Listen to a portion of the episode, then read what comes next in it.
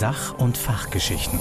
Der Pneumo-Podcast. Mit freundlicher Unterstützung von Böhringer Ingelheim. Liebe Zuhörerinnen, liebe Zuhörer, herzlich willkommen zu den pneumologischen Sach- und Fachgeschichten. Heute wollen wir uns näher mit der Arzthaftung und dem Medizinrecht befassen. Ich spreche dafür mit Frau Professor Dr. Dörte Busch aus Berlin. Sie ist Fachanwältin für Medizinrecht und hat eine eigene Kanzlei. Herzlich willkommen, Frau Professor Busch. Vielen herzlichen Dank. Ja, als Juristin haben Sie mit uns Ärzten oft zu tun, wenn es darum geht, ähm, ja, Probleme zu lösen, die wir vorher gar nicht richtig gesehen haben. Und ähm, ich glaube, eins so ihrer, ihrer typischen Felder, wo Sie sagen, das ist ein ganz häufiges Thema, ist die Aufklärungspflicht. Das heißt, für welche Untersuchung man wie aufklärt oder welche, welche Behandlungsergebnisse man in der Aufklärung ja vorher mit Patienten besprechen muss oder nicht. Ist das richtig? Ich glaube, so wirklich schlimm ist es gar nicht. Das, was uns Juristen meisten entgegenspringt, ist, ihr seid ja alle völlig kopflos und übersteigerte Anforderungen. Lasst uns doch einfach unsere Medizin machen. Und das ist es, ne? Nichts anderes wollen wir Juristen auch, ne? Solange der Rahmen, der im Übrigen vom Gesetzgeber und nicht von uns in Persona gemacht wird, eingehalten wird, denke ich, ist das eine gute Sache. Und wenn Sie sich Arzthaftungsprozesse angucken, sehen wir doch immer noch vergleichsweise von einer sehr kleinen Zahl. Ne? Aber auch da, wie bei Ihnen, Prävention hilft. Wenn ich weiß, worauf ich achten muss, bin ich einfach besser gewappnet. Ich habe als Krankenhausarzt auch immer wieder eingebläut bekommen damals, es gibt im Prinzip nur zwei Sachen, bei denen klar ist, da, da kannst du machen, was du willst, du wirst haften, wenn man nicht vernünftig aufgeklärt hat und wenn die Gerätschaften des Krankenhauses nicht nach Medizinproduktegesetz oder Medizingerätegesetz regelmäßig gewartet wurden. Das sind wohl so die typischen Sachen, auf die die gegnerische Partei als erstes mal guckt, weil das einfach zu beweisen ist. Also letzteres ist ganz sicher einfach zu beweisen. Aufklärung, ob sie stattgefunden hat, ist schon etwas schwieriger zu beweisen, kommt natürlich auf ihre Dokumentation drauf an. Aber wenn man sich sozusagen den Hintergrund der Aufklärung angeschaut, warum klären sie denn eigentlich auf? Weil wir als Gesetzgeber das so toll finden und von ihnen verlangen oder nicht vielmehr wirklich aus der Überlegung heraus, dass sie ja einem in der Regel fremden Menschen durchaus ne, im Rahmen der Behandlung ja etwas mit ihm machen und das doch schon gut wäre, wenn er oder sie eine Ahnung hätte, weshalb, was was soll mir widerfahren und was sind die Risiken, ne? Und dass man in den Entscheidungsprozess mit einbezogen wird. Hintergrund ist einfach, ähm, dass nach deutschem Recht immer noch der Lege Artis durchgeführte Heileingriff durch sie einen Körperverletzungstatbestand ähm, nach sich zieht, solange er nicht durch die Einwilligung des Patienten gerechtfertigt ist. So, aber um genau an diese Einwilligung zu gelangen, was brauchen Sie? Eine ordentliche Aufklärung, weil ohne entsprechende Aufklärung kann ich natürlich nicht einwilligen. Deshalb ja auch im angloamerikanischen Raum der schöne Terminus des Informed Consent. Würden Sie denn, oder kann man juristisch sagen, ab, ab wo es eine Untergrenze der Aufklärungspflicht gibt? Ich sage jetzt mal ein simples Beispiel. Ich kann ja eine Tablette aufschreiben. Die Tablette kann zu Husten führen. Aramipril als Arzneimer kann Husten machen. Wenn man es dann weglässt, mhm. ist der Husten wieder weg. Muss ich jedem Patienten, dem ich Ramipril aufschreibe, sagen, und denken Sie dran, der kann auch Husten auslösen in zehn Prozent der Fälle und ich muss eine Aktennotiz machen. Ich habe den Patienten über das Auftreten von Husten informiert. Denn ich, ich spinne jetzt mal weiter. Jemand kriegt Husten, äh, wird untersucht, kriegt ein Röntgenbild, kriegt eine Bronchoskopie. Am Ende kommt raus, das war alles harmlos, der Arzt eh immer was. Und jetzt sagt er, hätte ich das vorher gewusst, hätte ich diesen ganzen Mist ja gar nicht über mich ergehen lassen müssen. Dann könnte er mich ja allein deswegen schon ja belangen wollen. Fangen wir mal von vorne an. Worüber klären wir auf? Über alle für den Patienten relevanten Faktoren. Für die Entscheidungsfindung nehme ich Ramipril, so wie Sie mir das empfehlen? Oder gibt es eine echte Behandlungsalternative? Über die müssen Sie mich auch aufklären und dann sollten wir gemeinsam im Entscheidungsfindungsprozess herausfinden, welches Arzneimittel ich dann nehme. Jetzt scheint Ramipril das Mittel der Wahl zu sein und Sie müssen mich in dem Kontext über die Risiken aufklären, die für mich relevant sein können. So. Für die Einnahme als solches zur Behandlung meines was? Hypertonus? Bluthochdruck, ja, ja. Das ist praktisch, das ist der Klassiker. Ich würde mal sagen, jeder Mensch, der Bluthochdruck hat, hat mindestens einmal in seinem Leben auch Ramipril bekommen. Oder ein vergleichbares Wirkstoff, Elanapril, es gibt noch ein paar andere, aber das ist der Standard bei der Bluthochdrucktherapie, millionenfach eingesetzt. Okay, und Husten ist eine typische Nebenwirkung. Von Man kann es mal so sagen, zur Abklärung von Husten gehört immer die Frage, nehmen Sie ein Medikament in der Art wie Ramipril? Das heißt, das ist also mhm. umgekehrt, ist das ein Standard zu sagen, da hat einer Husten, frag bitte, ob er Ramipril nimmt. Ähm, Frage ist eben, muss ich deswegen jedem, der dieses Medikament kriegt, sagen, das kann Husten verursachen? Wenn das eine typische Komplikation ist, würde ich das nahelegen. Ja. Gibt es denn ein alternatives Arzneimittel, was einen vergleichbaren therapeutischen Erfolg hat und keinen Husten macht? Per se gibt es die sogenannten AT1-Blocker. Die sind aber nachrangig zu verordnen, immer dann, wenn Ramipril Husten verursacht hat. Das heißt, ich kann die dann geben, wenn, ich, okay. wenn ich festgestellt habe, dass Ramipril und ehrlicherweise der, der Ramipril-Husten ist jetzt auch nicht so, als, als wäre der äh, an der Tagesordnung. Aber wenn jemand hustet, fragt man unter anderem, da gibt's verschiedene Sachen. Ja, man guckt nach Asthma, man guckt nach irgendwelchen anderen Auslösern für Husten. Unter anderem eben auch bei Medikamenten ist es dann so ein ACE-Hämmer. Aber nicht, aber ja, wie kann man das sagen? 90 Prozent der Menschen, die das nehmen, haben nicht einmal im Leben gehustet. Das ist, ist schon nicht so häufig. Mhm. Wäre für mich also halt so die untere, untere Grenze, der, wo ich sage, naja gut, das ist bekannt, dass das das machen kann. Gleichzeitig ordne ich das als ein völlig harmloses Phänomen ein, diesen Husten. Aber wenn ich den Fall mal so mhm. bösartig mhm. zu Ende spinne, können da Untersuchungen nach, äh, nachfolgen und der Patient sagt hinterher, hätte ich vorher gewusst, dass das vom AC immer kommt, hätte ich das ja alles gar nicht machen müssen. Ne? Hätten Sie mir das mal gesagt.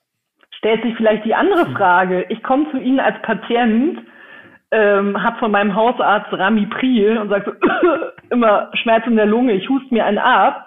Und Sie fangen an mit der Bronchoskopie, ohne meine Arzneimittelliste mal abgefragt zu haben. Wahrscheinlich ist es so. Da ne? sehe ich eher das Problem. Dann muss man sagen, genau. das hätte ich mal besser vorher, ich hätte vorher mit Ihnen besser sprechen sollen. Richtig. Im, Im, Rahmen Ihrer Diagnose hätten Sie tatsächlich äh, mal meine Arzneimittel abfragen müssen und dann, ne, also hätten sie dann den anderen Diagnostik-Marathon mit mir gestartet, ohne vielleicht beim Hufgetrappel erst das Pferd, nämlich das Ramipril anzugucken, bevor wir, da wären wir vielleicht tatsächlich dann eher in Richtung Behandlungsfehler unterwegs und das auch nur in Richtung. Ja. Ich will Ihnen ein bisschen die Angst nehmen. Aufklärung ist wichtig. Ich stehe auch dahinter, ne? Also auch aus Patientensicht, ich will wissen, was passiert. Das ist klar. Und ich glaube, das ist auch für die Adhärenz und für die Compliance des Patienten gar nicht so unwichtig, ähm, in diesen Prozess mit eingebunden zu werden. Aber Ihr Beispiel jetzt genommen, was passiert denn? Sie verordnen mir Ramipril und haben in meinem Fall mich eben nicht darüber aufgeklärt, dass es zu Husten kommt. Ich krieg ein Vierteljahr später Husten. Dann komme ich und sage, juhu, ich kann meine Kriegskasse aufbessern, ich verklag sie mal. Ähm, auf Schadensersatz und Schmerzensgeld, weil sie mich hier nicht ordentlich aufgeklärt haben, denn hätte ich das gewusst, hätte ich Ramipril nicht genommen. Mhm. So. Dann müsste ich bei Gericht erstmal nachweisen, dass ich bei korrekter Aufklärung, da müsste das Gericht prüfen, gehört wirklich ähm, Husten als potenzielle Nebenwirkung in die Aufklärungspflicht. Mhm. Da würde man sich vermutlich streiten können. So. Käme das Gericht zu der Erkenntnis, dass sie sagen, okay, es ist aufklärungspflichtig, die Nebenwirkung, dann müsste ich wieder darlegen, dass ich einen echten Entscheidungskonflikt hatte. Das, hätten Sie mich korrekt aufgeklärt, hätte ich sagen müssen, im Leben nicht Ramipril, oh Husten, ganz furchtbar. Also ich kann Leute gar nicht leiden, die husten, das beeinträchtigt mich in meiner Lebensphilosophie. Dann hätte ich lieber den Bluthochdruck genommen und hätte ähm, dafür dann den Schlaganfall riskiert, das wäre für mich das geringere Übel gewesen. Sie merken schon, wie ich ja, hier was heißt, das Kaugummiartig. Wäre, das wäre zum Beispiel glaubhaft, wenn jemand sagt, ich bin Radiosprecher. Und Sie haben mir das Leben wirklich schwer gemacht, wenn Sie mich gefragt hätten, äh, ob ich damit leben kann, dass das Präparat für der Husten macht, hätte ich Ihnen gesagt, ganz ehrlich, ja. genau das bitte für mich nicht. Also das heißt, in, in so einem Richtig. besonders, besonderer Konstellation würde man auch von einem Arzt erwarten können, wenn einem Radiosprecher oder einer Radiosprecherin das Medikament verordnet, dass er dann sagt, pass mal auf, ich gebe dir das. Das ist meistens völlig nebenwirkungsfrei. Es gibt aber Menschen, die müssen davon husten. Falls das auftritt, melde dich sofort, dann setzen wir es wieder ab, weil das ist ja was, was du sicher nicht willst. Ne? Genau, super. Da haben Sie auch einen entscheidenden Punkt gebracht. Es ist halt individuell. Mhm. Ne? Also genau der Radiosprecher ist unter Umständen darüber aufzuklären, wohingegen, keine Ahnung, mir fällt jetzt gerade kein Beruf ein, wo Sprechen wirklich irrelevant ist. Da mag das was anderes sein. Ne? Oder dann persönliche Gründe. Die Wobei, der soll auch nicht husten. genau, ne? aber so ist es. Mhm. Individuelle Aufklärungspflichten, genau. Umgekehrt, ich kann ja Medikamente nicht nur aufschreiben und, und mit Nebenwirkungen rechnen oder nicht rechnen. Ich kann sie ja auch anders aufschreiben, als der Hersteller das in seinen Studien früher, äh, ich sag mal, konzipiert hat. Also simples Beispiel. Ich kann sagen, das Medikament muss man eigentlich zweimal täglich nehmen. Ach, nehmen Sie es mal nur einmal täglich, das wird schon reichen.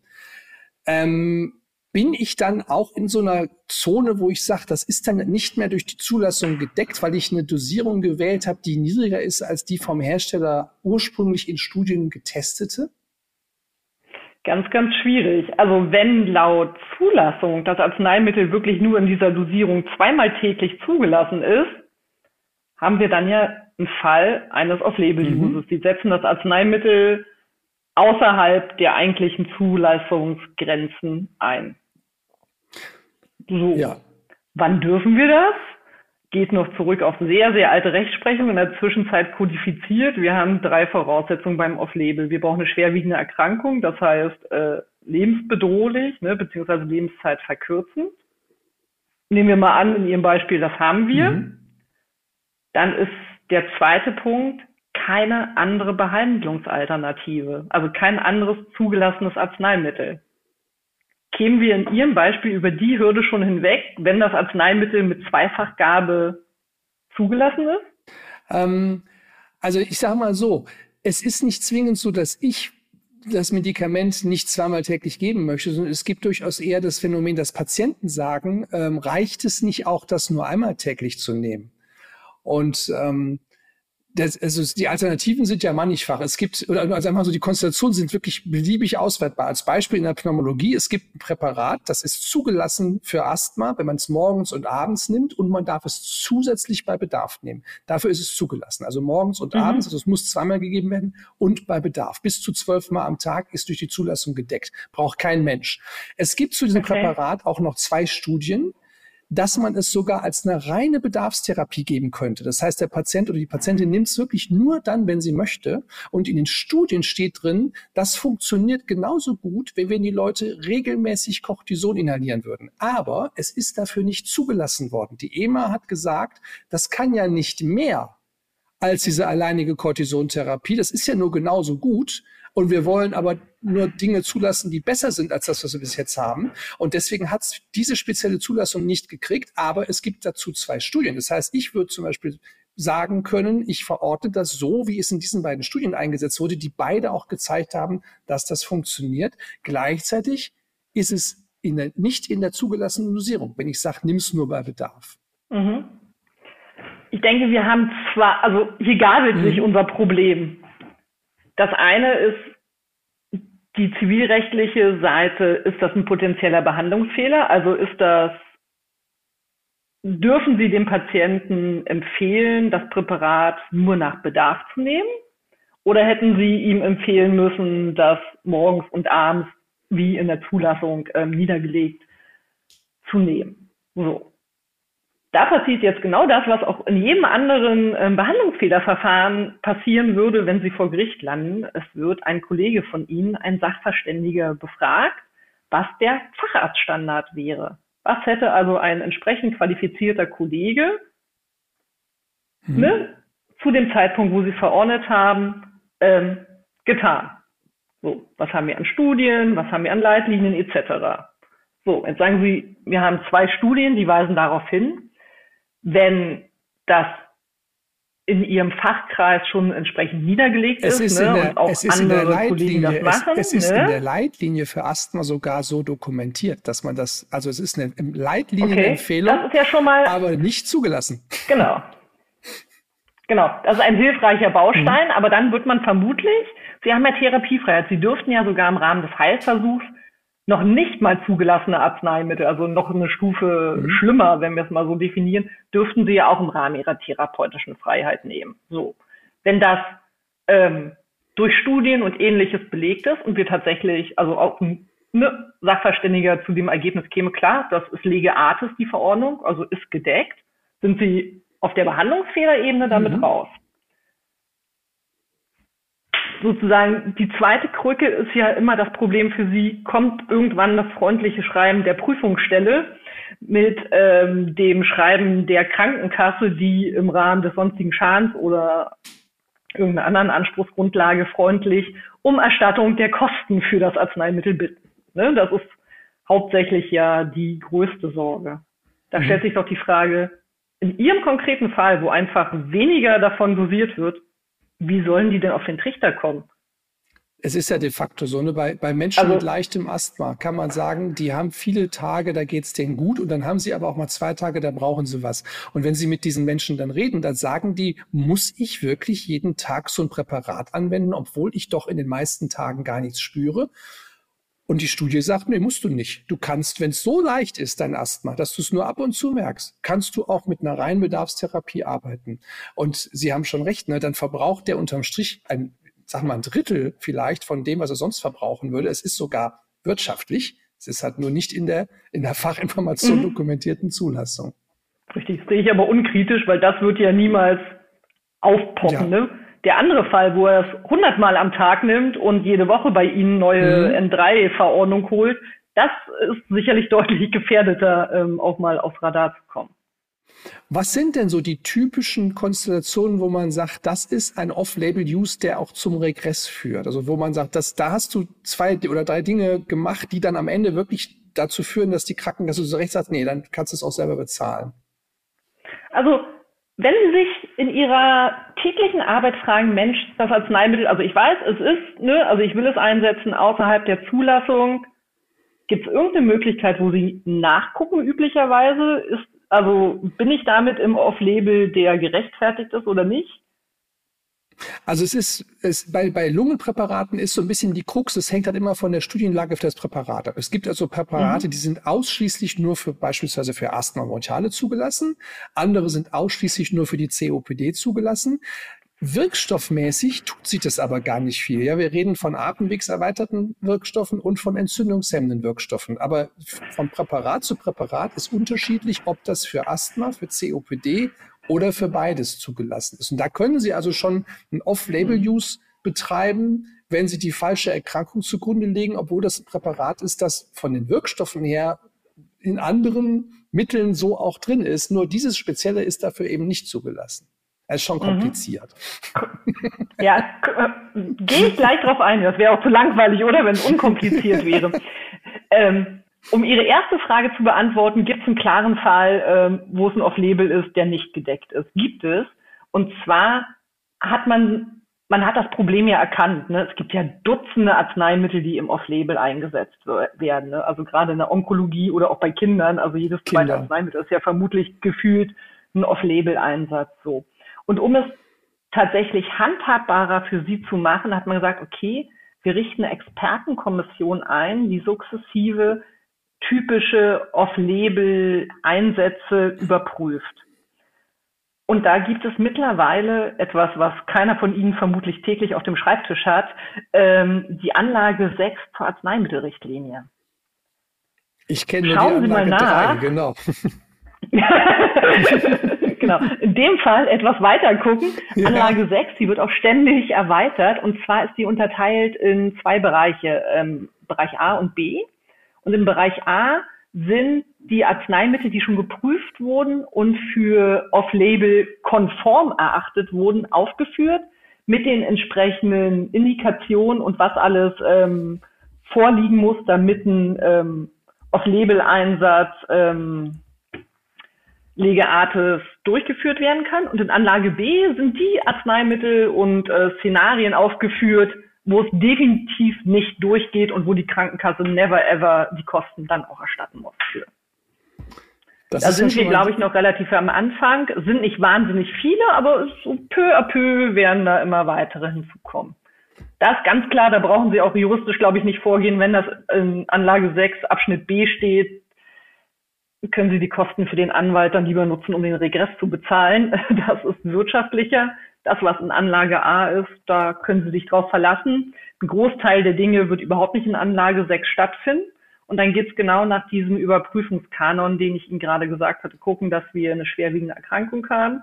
Was sagt die Studienlage? Mhm. Und gibt's eine gewisse Erfolgswahrscheinlichkeit, dass es wenigstens zur Verbesserung der Situation äh, beiträgt für den Patienten. Und das ist immer schwierig, weil das müssen Sie unter Umständen im Prozess natürlich auch beweisen, mit Studien etc.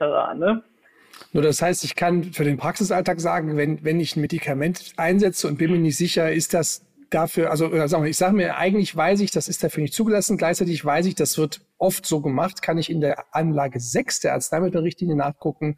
Und wenn das so ein ganz klassischer Fall ist, nimm mal ein Beispiel Spironolacton bei Herzinsuffizienz. Spironolacton ist ein Mittel, das, das wassertreibend ist, das eben in Studien auch gezeigt hat, dass Menschen damit länger leben, wenn sie es nehmen bei Herzinsuffizienz. Aber die Zulassung ist die, der primäre Hyperaldosteronismus. Also eine völlig andere Erkrankung. Kein Mensch, oder das heißt kein Mensch, es wird okay. extrem selten in der Indikation gegeben, es ist aber in der Leitlinie ganz oben bei der Herzinsuffizienztherapie. Und das würde ich dann in Anlage 6 wahrscheinlich wiederfinden, weil man sagt, das ist Standard in der Kardiologie, auch wenn es dafür gar nicht geprüft wurde. Ich gucke gerade mal ganz schnell, ob ich es finde. ja, genau. Spironolacton Nö, ist der. poppt nicht sofort auf. Ich habe einfach mal Spiro gesucht in ja. der Hoffnung, dass irgendwas kommt, aber nein, es poppt nicht sofort auf. Dann können wir ja den Was Kollegen diesem Fachgremium schon mal sagen, schreibt das ruhig noch mit rein, denn in den Leitlinien steht es halt als, als mhm. praktisch erste Wahl direkt zum Start der, der, der Diagnose gehört es mit da rein, die sogenannten Mineralocorticoid-Inhibitoren, aber steht halt noch nicht drin. Ne? Also beim Off-Label. Ja, vielleicht wird sogar überprüft, ja, ne? Kann man auch nachschauen. Kann auch sein, ne? Genau. Das heißt, ich habe schon die Möglichkeit, genau. über diese Anlage 6 einfach schon mal ein bisschen mehr Sicherheit zu kriegen, mhm. bin ich da im Off-Label oder bin ich nicht im Off-Label. Was, was ich tatsächlich auch mache, ist, ich schreibe halt bei dem Medikament, von dem ich eben gesagt habe, es ist als Bedarfsmedikament in Studien geprüft, aber nicht zugelassen. Es ist zugelassen morgens und abends und bei Bedarf. Da schreibe ich dann immer rein Beschwerde angepasst dann steht das Wort mhm. Bedarfstherapie gar nicht drin. Und Beschwerde angepasst therapieren werde ich ja wohl noch dürfen. das ist mein, meine Hintertür. Gute Nachricht, ja. Das, genau. das dürfen Sie auf jeden Fall. Sagen wir mal so, wenn Sie ein Arzneimittel auf Label verordnen wollen, haben Sie ja drei Möglichkeiten. Möglichkeit eins, Sie tun es gleich auf dem Privatrezept, laufen nicht das Risiko, haben aber sicherlich einen gewissen Diskussionsaufwand mit Ihrem Patienten. Variante 2, Vorgabe, schreiben Sie die Krankenkasse an und bitten um Kostenzusage, dass sie das übernehmen. Mhm. Ich weiß nicht, haben Sie das mal ausprobiert? Ja, also es gibt ja Medikamente, die tatsächlich richtig viel Geld kosten, wo wir, wo wir von mhm. Kosten reden von sowas wie 1300 Euro im Monat. Und das ist tatsächlich so, dass es, dass, dass man sagt, wenn man jetzt nicht 100% sicher ist, dass genau diese Konstellation auch die ist, die in der Zulassung ist, weil, weil was ich, mhm. ein Laborwert abweicht oder sowas, dass ich dann sage, komm, einmal bei der Krankenkasse nachfragen, äh, darf ich das mit der Indikation äh, verorten? Dann wird der medizinische Dienst ja gefragt und ähm, es, es, es gibt tatsächlich, wenn wir jetzt in der Neurologie die ALS, die Amyotrophe Lateralsklerose, die Patienten, die die mhm. haben, die sind auch wirklich sehr versiert. Die kennen sich aus, die lesen Studien und die wissen zum Beispiel, in Asien gibt's jetzt bereits einen Wirkstoff, der wird erfolgreich eingesetzt. Ich will den auch haben. Und dann sind sie als Arzt eben wirklich da und sagen, gut, wir probieren das, ich schreibe dann eine Krankenkasse an und der medizinische mhm. Dienst prüft genau diese Studien. Und es gibt dann eben auch genau die Fälle, wo gesagt wird, ist zwar noch nicht auf dem deutschen Markt erhältlich, aber wenn Sie es über eine internationale Apotheke besorgen, dürfen Sie es verordnen.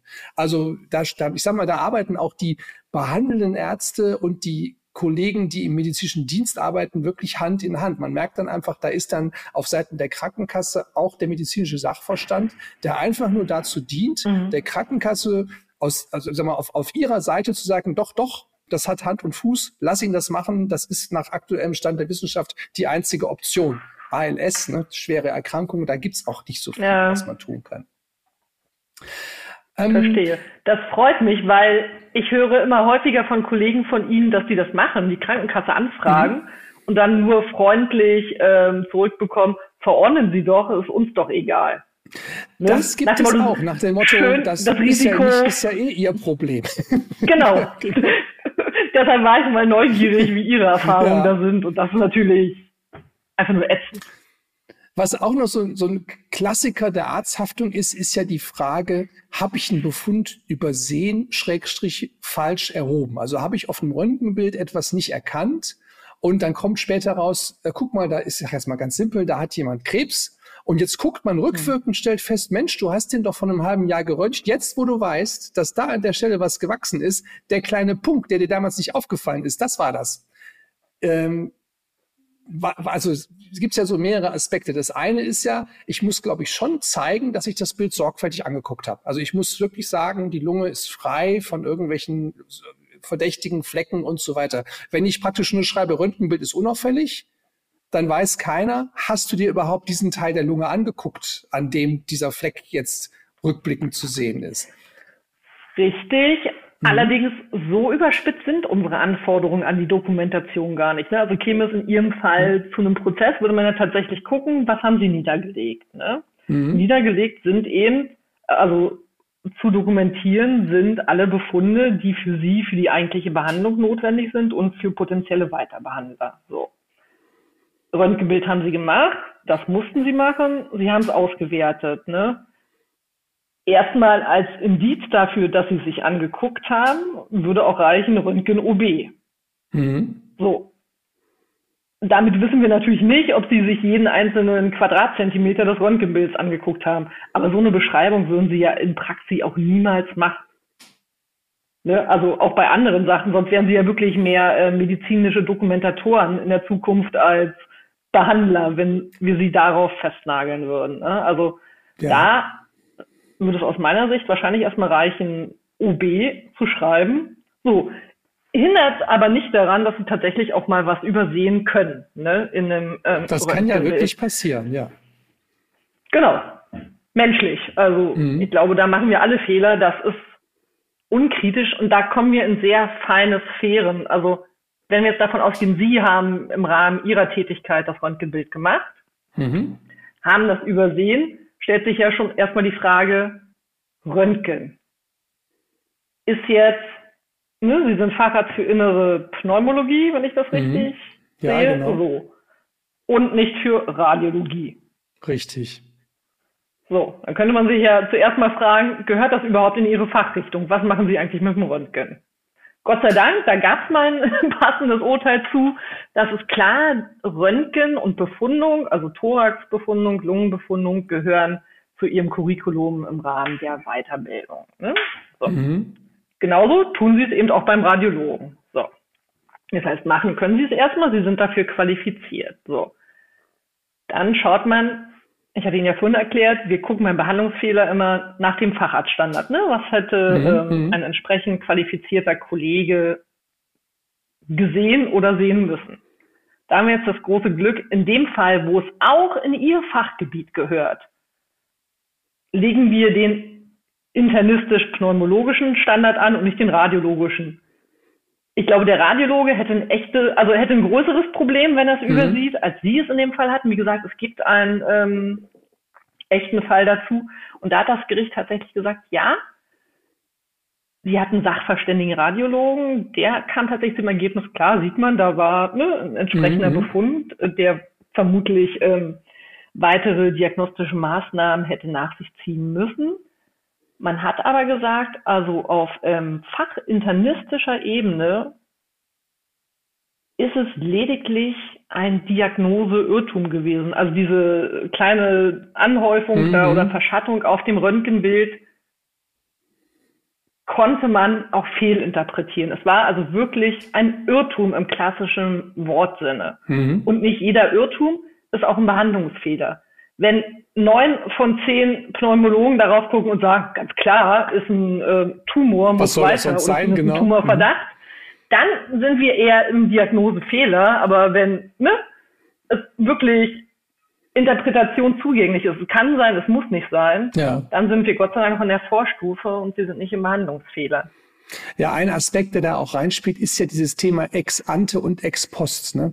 Wenn ich jetzt weiß, mhm. wo der mhm. Tumor sitzt und guck mir dann nochmal rückblickend an das Bild von vor sechs Monaten und sag, guck mal, da wo der gewachsen ist, vor sechs Monaten konnte man, wenn man jetzt weiß, wo der sitzt, konnte man damals schon mhm. so ein mhm. Pünktchen sehen. Das wäre ja so die ex post Sichtweise. Und ex ante heißt ja, ich muss schauen, damals der unvoreingenommene Betrachter, der eben nicht weiß, an der Stelle wird in sechs Monaten ein dicker Tumor sitzen, hätte mhm. der das auch so genau. gesehen. Und ich finde diesen Aspekt ganz interessant, weil ich den auch meinen Patienten gönne. Also simples Beispiel, jemand, der raucht und jetzt eben Beschwerden hat und krank ist. Dem kann mhm. man ja sagen, siehste, selber schuld. Du hast ja auch geraucht. Ne? Und es gibt durchaus manchmal den Gedanken, ich höre das in Gesprächen von Kollegen, die sagen, ja, weißt du, wenn einer so viel gequarzt hat, dann kann ich dem jetzt hier nicht auch noch die teuersten Medikamente der Welt verschreiben. Das hat er irgendwie schon selber schuld.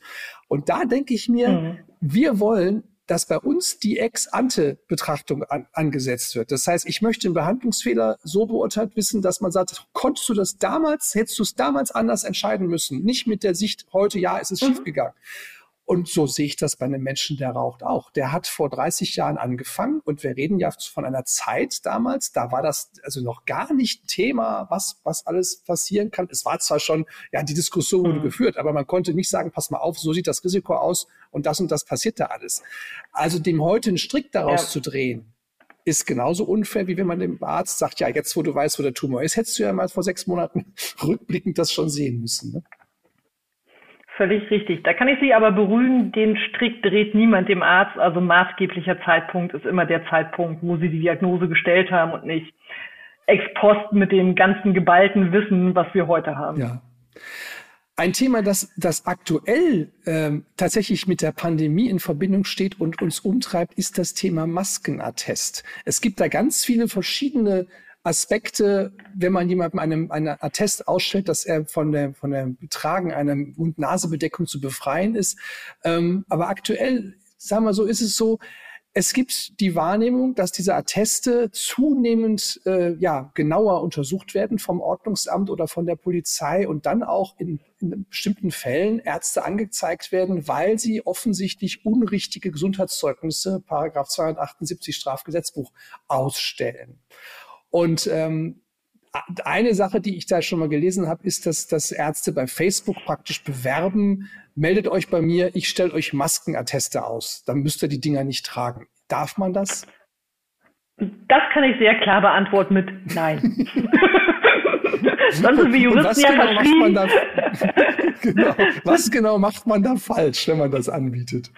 Naja, das impliziert ja so ein bisschen, dass sie jedem ähm, ein Verlangensattest ausstellen und zwar völlig ohne medizinische Indikation. Und damit sind sie tatsächlich in dem von Ihnen ähm, schon benannten Paragraphen 273, äh, 278 StGB, der da lautet, wer zur Täuschung im Rechtsverkehr als Arzt oder andere approbierte Medizinperson ein unrichtiges Zeugnis über den Gesundheitszustand eines Menschen ausstellt, wird mit Freistrafe bis zu zwei Jahren oder mit Geldstrafe bestraft. Also ist auch kein Pappenstiel, das sollte man sich überlegen. Ne? Mhm. Also sprich, geahndet wird hier das Ausstellen unrichtiger Gesundheitszeugnisse. Und wenn Sie einfach bewerben, schick mir mal eine E-Mail, ich schicke dir dafür dein Zeugnis, ohne dass ich dich kenne oder auch nur annähernd weiß, warum du jetzt keine Maske tragen solltest.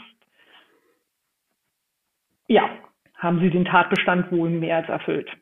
Das heißt, man muss schon mal sicherstellen, dass derjenige, der das Attest ausstellt, denjenigen, der das ja. kriegt, auch untersucht hat. Dass der den auch als mhm. Patienten wirklich kennt und sagt, ich, ich erkenne die Erkrankung, ich habe auch genau. entsprechende Untersuchungen Völlig richtig. Also tatsächlich, die Rechtsprechung scheint ja dazu zu tendieren, dass sie auf jeden Fall, wenn sie so einen Attest ausstellen, ähm, den Patienten einer körperlichen Untersuchung ähm, ja, zuführt haben müssen, also sprich ihn körperlich untersucht haben müssen.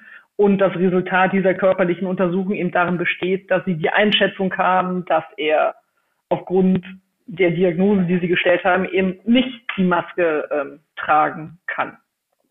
Ein Dilemma, das sich ergibt, ist tatsächlich das Missempfinden durch das Atmens mit der Maske, also Luftnot im eigentlichen Sinne, ist ein ganz subjektives Empfinden. Das heißt, definitionsgemäß ist Luftnot eben das subjektive Empfinden einer inadäquaten Atmungsstrengung bezogen auf den aktuellen Belastungsgrad. Also konkret heißt das, wenn jemand sagt, ich kriege schlecht Luft, kann ich das nur glauben oder nicht glauben. Ich kann es weder beweisen, indem ich beispielsweise den Sauerstoffwert im Blut messe, der hat gar nichts mit Luftnot zu tun. Ich kann auch nicht aus einer unauffälligen Lungenfunktionsprüfung den Rückschluss ziehen, der kann ja gar keine Luftnot haben.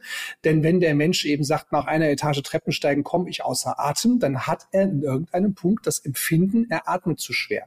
Und meine meine Untersuchungsmöglichkeiten, ich sage jetzt mal Röntgendiagnostik, Ultraschall des Herzens, Lungenfunktionsprüfung, die kann mal dazu passen. Also es kann Befunde geben, wo ich sage, ja, das passt super, Ihre Aortenklappe ist zu eng oder Ihre Atemwege sind zu eng. Es gibt aber auch die Situation, dass keine dieser Befunde es wirklich hergibt, sondern andere Messmethoden vielleicht oder, oder eben auch keine. Und trotzdem hat dieser Mensch Luftnot. Das ist also schon mal so ein Dilemma, dass ich auf der einen Seite sage, du darfst keinen Gefälligkeitsattest ausstellen. Wenn einer sagt, ich kriege schlecht Luft unter der Maske, können Sie mir das bitte mal aufschreiben. Und gleichzeitig habe ich gar keine entscheidende Untersuchung, wo man sagen könnte, hier, lieber Richter, äh, das ist der Messwert, deswegen stimmt mein Attest oder ja, ich habe keins ausgestellt, weil der Messwert so war. Da habe ich, ein, ja, fachlich weiß ich gar nicht, wie ich das wirklich lösen soll. Da sind wir schon zu zweit in dem Fall. es ist tatsächlich ein Problem, ne? Also wir Juristen gehen ja davon aus, ja. Sie als Naturwissenschaftler, ne, dass man kann alle Behauptungen mit irgendwelchen Tests oder Untersuchungen unterlegen. So, jetzt sagen Sie, Luftnot ist was völlig individuell persönlich gefühltes, was per se nicht nachgehalten werden kann mit Untersuchungen. Ja, Beispiel, wenn wir eine Flugreise machen, ist an Bord des Flugzeugs und der Sauerstoffgehalt in unserem Blut deutlich geringer als auf der Erde. Und kein Mensch hat da oben Luftnot. Das heißt, man kann an dem Beispiel schon mal erkennen, Sauerstoffgehalt des Blutes und Luftnot hängen nicht miteinander zusammen. Umgekehrt kann eben jemand sagen, nach einer Etage Treppensteigen komme ich außer Atem. Mhm. Und wenn man dann genau guckt, liegt das daran, dass das Herz dann, wenn er Treppe steigt, schneller schlägt und dann nicht mehr richtig pumpt. Aber wenn ich in Ruhe einen Ultraschall vom Herzen mache, sieht alles gut aus. Also soll bedeuten, natürlich gibt es Befunde, die unterstützen die Aussage, ich kriege schlecht Luft.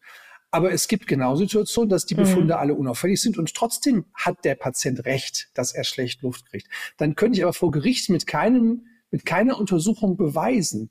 Und im, im Krankenhaus war das auch damals immer so ein Thema, wenn jemand Luftnot hat, musste das sauber dokumentiert werden, denn wir wussten, den Grund kann uns keiner strittig machen, dass der aufgenommen werden musste wegen Luftnot, weil es keine, gibt keine Untersuchung, wo man sagt, ja, guck hier, aber der Wert war doch gut, der konnte doch gar keine Luftnot haben. Die gibt's so nicht, ne? Nur bei den, bei den mhm. Maskenattesten habe ich genau diesen Konflikt. Und der zweite Aspekt, was den Konflikt angeht, die wissenschaftlichen Daten sind inzwischen, also inzwischen, ja, mehr und mehr so, dass man sagt, ehrlicherweise auch Patienten mit Atemmixerkrankung können solche Masken völlig bedenkenlos tragen. Also man hat inzwischen geschaut, ändert sich irgendwas mhm. an der Lungenfunktion, ändert sich der CO2-Spiegel, also der Kohlendioxidspiegel im Blut, ändert sich der mhm. Sauerstoffgehalt im Blut und, und, und. Und es kommt raus, das ist alles in Ordnung, auch mit der Maske. Das Einzige, was sich ändert bei Menschen mit COPD, ist tatsächlich die Wahrnehmung der Atmungsanstrengung. Und das ist halt mhm. Luftnot.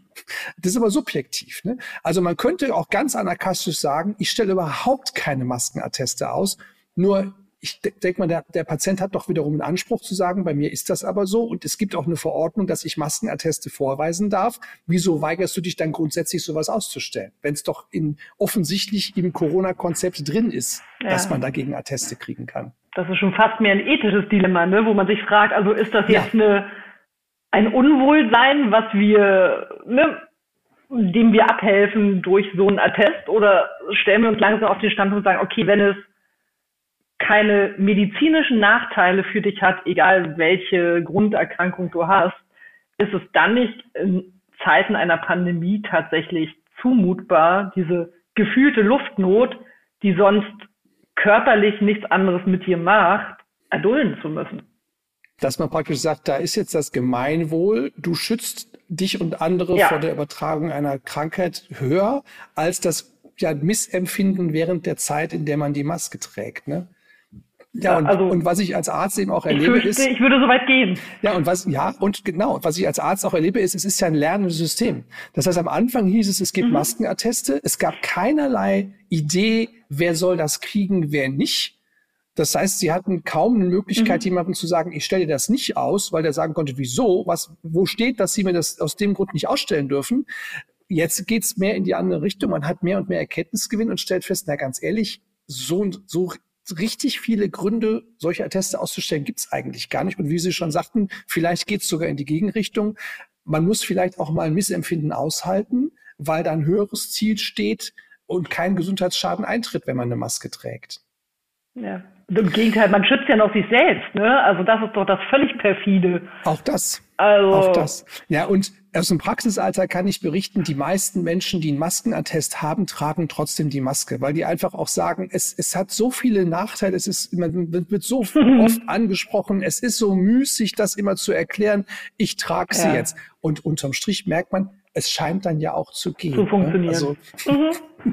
so ist es. Ich würde da vermutlich auch eher den pragmatischen Ansatz ähm, weiter verfolgen. Was Sie gerade sehr schön gesagt haben, die Studienlage ist eine andere, es hat sich entwickelt. Das ist genau das, was wir ja auch bei der Arzthaftung immer angucken. Ne? Also konkret zum Zeitpunkt, wo Sie Entscheidungen treffen, hat sich was geändert. Und jetzt scheint es ja so zu sein, dass da tatsächlich andere Erkenntnisse vorliegen. Und ich finde, da sind Sie sehr gut äh, berechtigt zu sagen, nö, gibt unter den Umständen keiner fest. Das ist, ja, das wird wahrscheinlich so mehr und mehr die Tendenz sein. Frau Professor Busch, Medizinrecht haben wir jetzt schon sehr ausführlich beleuchtet. Ähm, bei diesem Podcast gibt es am Ende auch immer so eine Studie, die ein bisschen, bisschen abseitig ist, die etwas andere Dinge äh, untersucht. Die will ich Ihnen heute mal erzählen. Und zwar hat an der Harvard Medical School ähm, Nishte Chaudhry eine Meta-Analyse durchgeführt, also eine systematische Analyse, das war im Jahr 2005 und hat sich angeschaut, wie sieht's denn aus mit dem Alter von Ärzten und der ärztlichen Erfahrung und der Qualität der Medizin, die dabei rauskommt. Und es wurden damals äh, 64, nee, 62 Studien an, angeschaut, 32 kamen in die engere Auswahl, in denen man eben in der Studie sehen konnte, gibt es eine Aussage zum Alter beziehungsweise zum, zum zur Dauer der Berufspraxis der Ärzte und zu dem Ergebnis der Behandlung. Und herauskam, ja, es gibt einen Zusammenhang, je älter, desto schlechter. Das ist ein sehr überraschendes Ergebnis gewesen damals. Also es wurde, wurde ganz klar gesagt, je älter ein Arzt ist oder eine Ärztin und je, je länger derjenige im Beruf ist, desto weniger halten die sich an die aktuellen Leitlinien, ähm, desto geringer sind die Fachkenntnisse in bestimmten Tests, wenn man mal so Befragungen durchführt und umso schlechter sind auch die Behandlungsergebnisse. Und zwar unabhängig davon, wie schwer krank die Patienten waren oder wie alt die waren, die Patienten, also so Komorbiditäten, andere Erkrankungen, das wurde alles schon rausgerechnet. Hätten Sie damit gerechnet? Nach der netten Einleitung hätte ich schon fast damit gerechnet.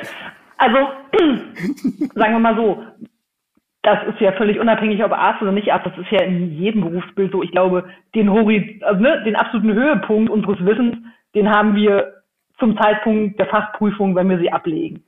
Und ein Teil davon, den wir nicht täglich brauchen, der geht irgendwann verschütt. Das geht uns Juristen ja nicht anders. So. Das glaube ich wohl. Und wir sind natürlich auf dem aktuellen Stand der ähm, Wissenschaft in dem Moment. Ne? Und dass man im Rahmen der normalen Tätigkeiten das nicht so engmaschig verfolgt, wie man das unter Umständen als Student oder in der Facharztausbildung macht, denke ich, das ist auch ähm, nachvollziehbar.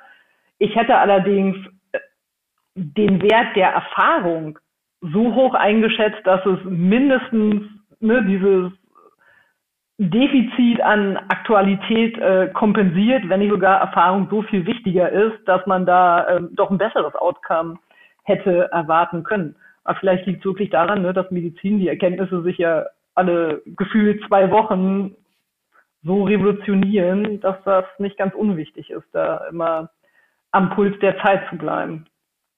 Also die Autoren wir haben eigentlich auch das, was Sie gesagt haben, also als primären Grund. Die sagen, äh, wahrscheinlich lernt man am meisten von, seinen, von seinem Wissen, von seinen Kenntnissen doch während des Studiums und wendet das, was man da gelernt hat, dann an und vergisst eben doch einiges. Äh, man muss allerdings auch sagen, mit dieser Analyse wurden Studien von 1966 bis 2004 hinzugezogen. Das heißt, wir überblicken einen Zeitraum von ungefähr 40 Jahren.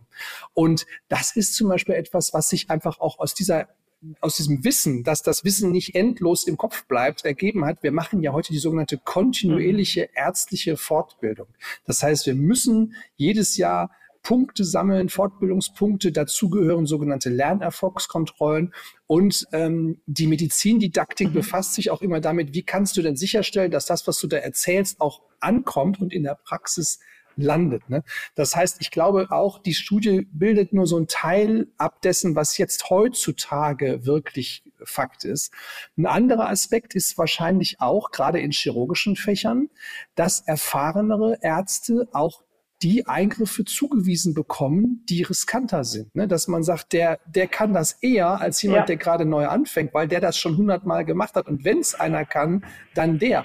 Und das sagen zum Beispiel die Herzchirurgen, mhm. die sagen, durch den Herzkatheter, der inzwischen so unglaublich viel kann, kriegen wir viel, viel schwerere Fälle und haben, müssen unsere Statistiken immer dagegenhalten mit Patienten, die ausgesucht wurden, weil man bei denen eben nicht mehr mit dem Herzkatheter erfolgreich sein mhm. kann. Die kriegen wir jetzt und müssen dann aber mit unseren Qualitätszahlen schaffen, genauso ja, wenig Nebenwirkungen, wenig Risiken zu haben, wie die Untersuchung, die bei allen, die sonst ansonsten gesund sind, problemlos durchgeführt werden kann.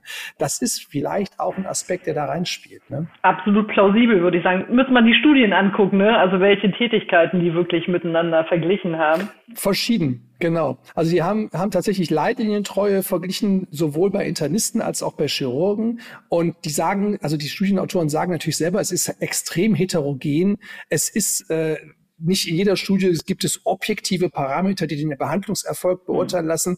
Also so gesehen muss man das wirklich auch mit, mit Fragezeichen sehen, schon alleine wegen dieses Zeitraums 1966 bis 2004. Ich darf Ihnen sagen, ich habe die Studie damals benutzt, als ich mich beworben hat in einem Krankenhaus und noch recht jung war und dachte, wenn die dich fragen, ob du nicht meinst, dass du für die Position noch zu jung bist, hiermit kann ich das widerlegen. Ich bin gerade jung genug. Ich würde, genau. Ich würde aber umgekehrt jedem älteren Kollegen absolut zugestehen, dass der viel mehr drauf hat als ich, äh, wenn er, wenn es um die Erfahrung und das Wissen geht. Äh, also das, das soll ganz unstrittig so sein, ne, dass erfahrene Ärzte auch einen größeren Blick haben.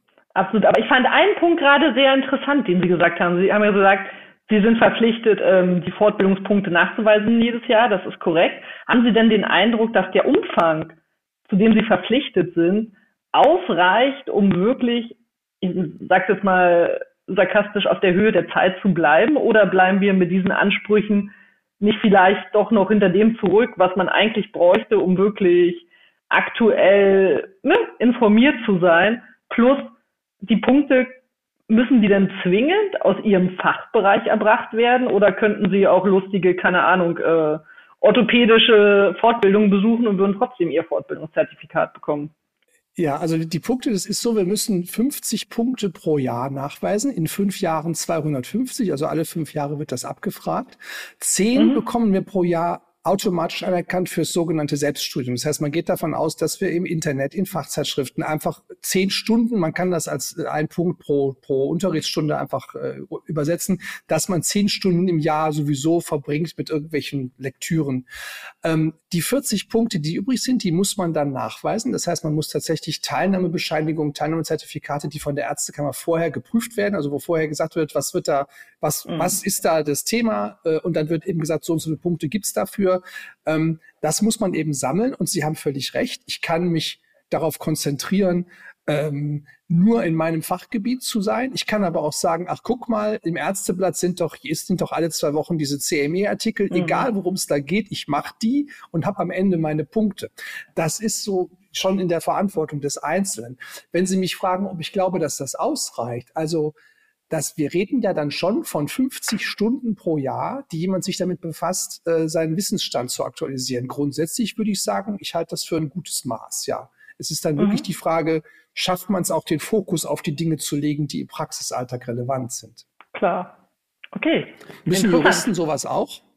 Ja, wir haben auch ein paar Fortbildungsverpflichtungen, aber deutlich geringer, um unsere Fachanwaltsberechtigung zu bewahren. Und das sind nicht 50 im Jahr, sondern eher sowas wie 15 im Jahr. Aber wir haben auch deutlich geringeren Wissensschatz als Sie. Deshalb geht es bei uns schneller. Das, das haben wir Ihnen zumindest so äh, vorgemacht. das ist doch schon mal schön. Ja, liebe Frau Professor Busch, das waren sehr, sehr unterhaltsame Minuten oder ja, ich weiß gar nicht, wie lange wir jetzt geredet haben, rund ums Thema Medizinrecht und Arzthaftungsrecht. Es war mir eine ganz große Freude. Und ich bedanke mich ganz, ganz herzlich, dass Sie heute Rede und Antwort zu diesen ganzen Themen rund um die Arzthaftung gestanden haben. Vielen, vielen Dank. Vielen Dank. Es hat mir sehr viel Spaß gemacht. Sach- und Fachgeschichten. Der Pneumo-Podcast. Mit freundlicher Unterstützung von Böhringer Ingelheim.